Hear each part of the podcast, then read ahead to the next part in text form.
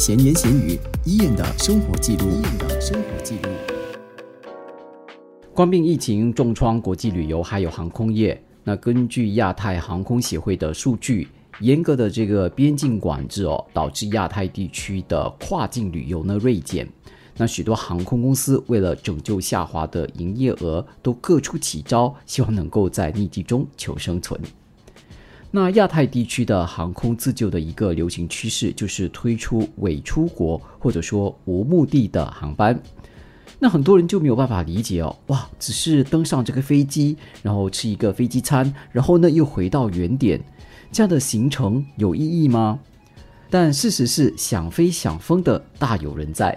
之前台湾、韩国、日本、中国、澳洲等推出的这些所谓的只飞不落地的体验。诶，反应呢就出乎意料的热烈。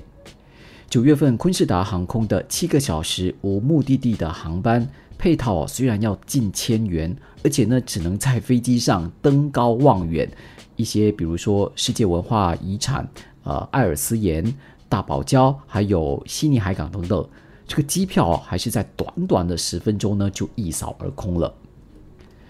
预算毕竟不是人人都有嘛。那泰国航空呢，就想出了飞机咖啡厅的这样一个点子。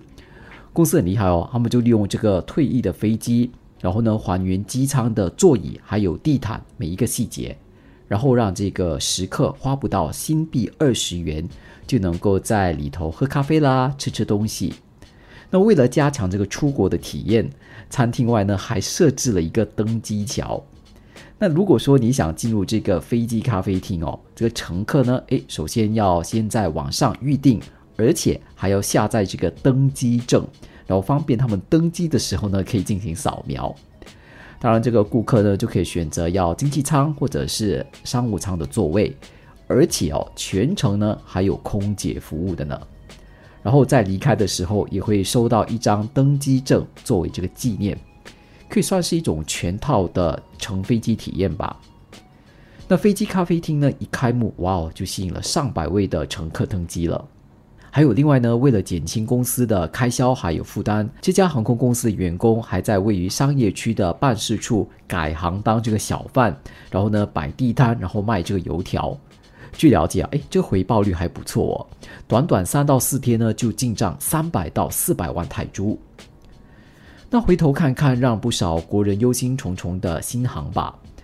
左盼右等，那民间甚至发起这个集思广益出谋略的运动之后呢，啊，公司呢最终决定放弃了这个空中漫游的航班计划，反而推出了陆地游，就是说让公众可以选择在客机内享用午餐，然后呃参观新航的培训设施，或是居家享用新航头等舱或者商务舱的餐点。那这些点子哦，呃，不算是太新颖，自然就没有掀起热议。倒是它的价位成了这个讨论点。不少人就反映啊，这个餐饮体验的价格也太不亲民了吧？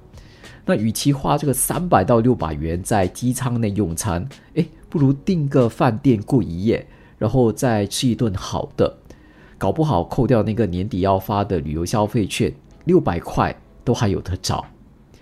至于还要自己有微波的居家商务舱，哇，更是让不少人觉得少了诚意。不过也有网民力挺新航了，说觉得或许这也是一辈子唯一的一个机会了。如果说航空服务恢复正常的时候呢，到时候啊，你有钱都未必能够体验在家享用飞机餐的服务了。公说公有理，婆说婆有理，那其实价格合不合理？那这样的体验到底值不值得？本来就见仁见智嘛。航空公司推出不同的体验计划，对准的是不同的消费群。最后希望的当然就是能够做到一网打尽了，能赚多少就赚多少嘛。我觉得这样来说吧，只要愿者上钩，皆大欢喜最重要。闲言闲语，伊人的生活记录，伊人的生活记录。